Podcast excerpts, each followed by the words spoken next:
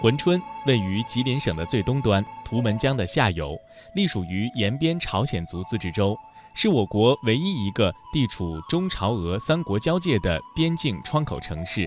这里与俄罗斯、朝鲜山水相连，与韩国、日本隔海相望。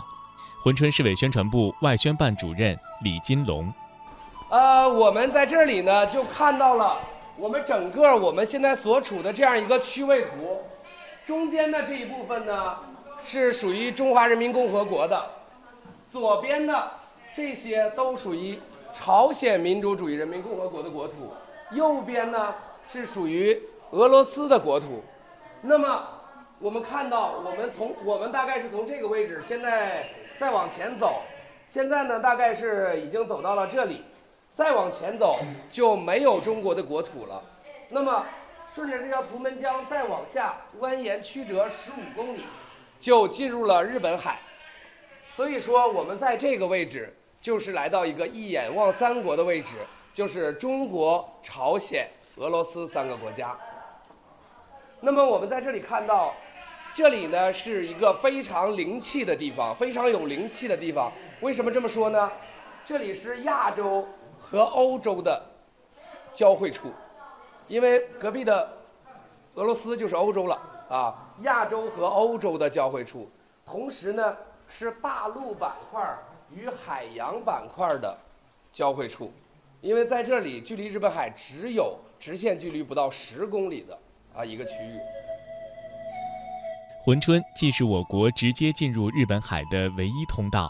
也是我国从水路到韩国东海岸、日本西海岸以及北美和北欧的最近点。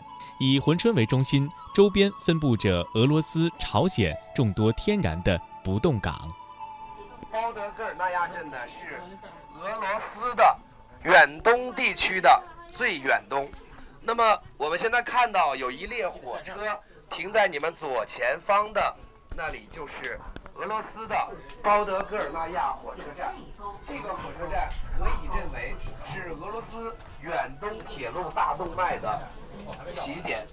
也就是说，从这里到莫斯科需要九千多公里，接近一万公里。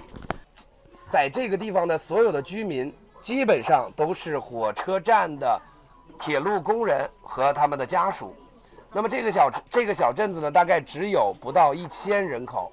我们眼前看到的那个房子，就是他们的一些铁路工人的住宅。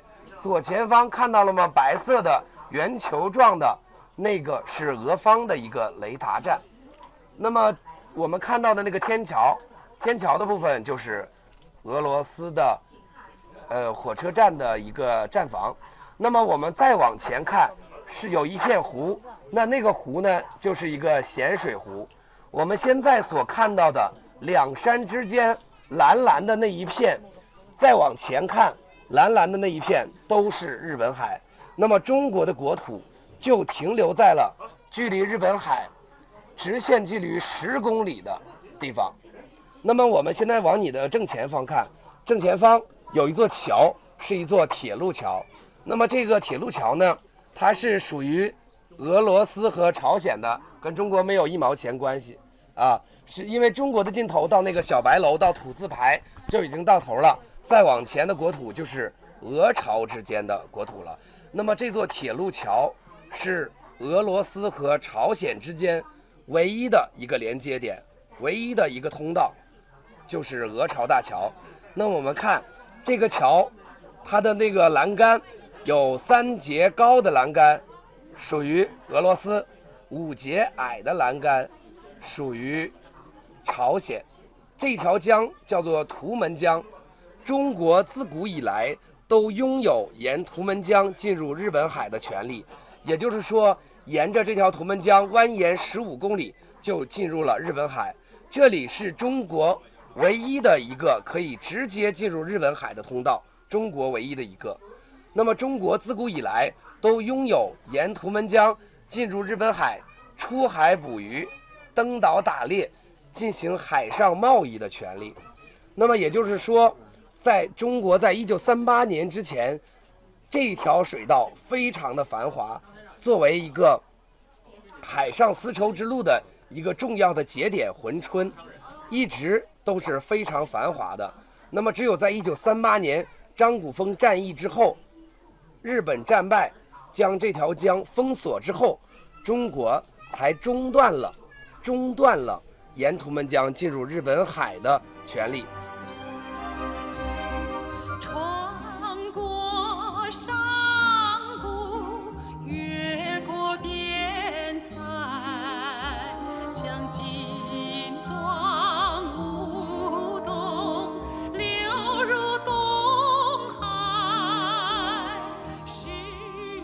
图门江发源于中朝边境长白山山脉的主峰东麓，江水由南向北，先后流经我国的合龙、龙井、图门和珲春四县市。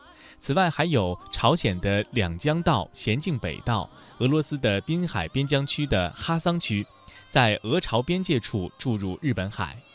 图门江本是我国的内河，在15世纪之前，图们江两岸由我国的少数民族女真族所领。明王朝成立之后，通过招抚女真族，在图们江两岸设置了地方行政机构。图们江南岸也一度成为了明朝的领地。李氏朝鲜通过绞杀驱赶了女真部落，不断向北扩张其领土。在15世纪中叶，沿图们江南岸设置了会宁、富宁、中城、稳城、庆元和庆兴六个镇，这也标志着图们江开始成为中朝两国的界河。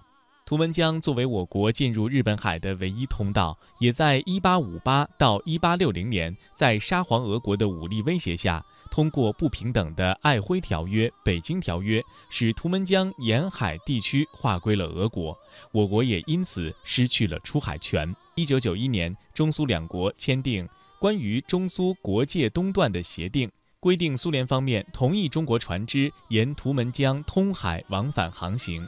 一九九二年，先后经两国批准，中国恢复了图们江的出海权。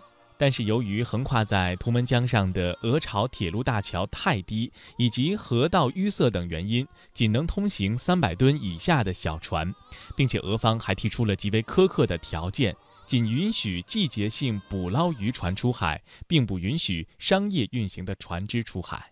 那么，在一九九零年和九一年，中国经过了三次。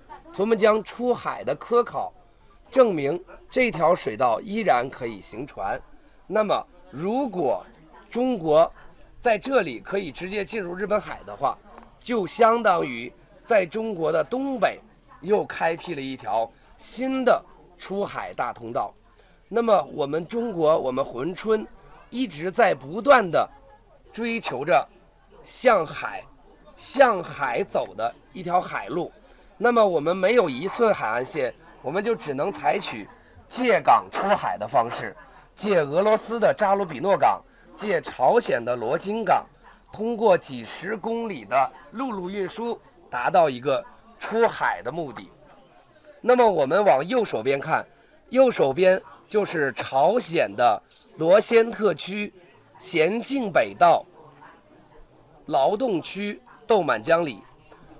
那么我们看到右手边的前方也有一个火车站，是朝鲜的火车站。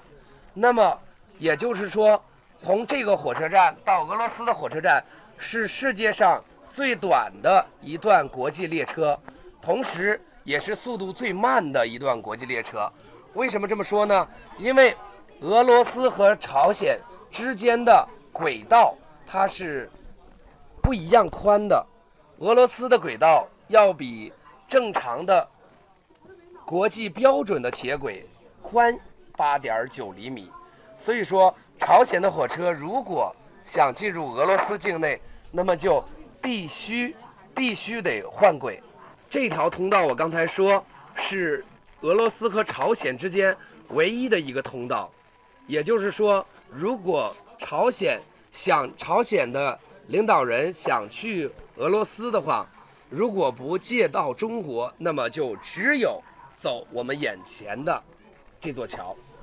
那么这里呢，就是我们现在一眼望三国这样一个奇特的景点。也就是说，左手边俄罗斯，中间中国，右手边朝鲜，在远处不超过十公里的直线距离不超过十公里的地方就是日本海，那么恰恰是我们被限制在了距离日本海十公里的这样一个区域里，使我们只能望见大海，但是不可以走进大海，没有一寸海岸线。呃，那么这个呢，就是在清朝时期，我们签订了很多的不平等条约，在被沙俄不断的蚕食掉了我们东北接近一百六十万平方公里的国土，那么也就是说，丢失掉了所有日本海的沿岸的国土。那么中国自古以来都是拥有这个日本海沿岸的所有土地的。只是到了一八六零年、一八六零年以后，中国才失去了这段国土。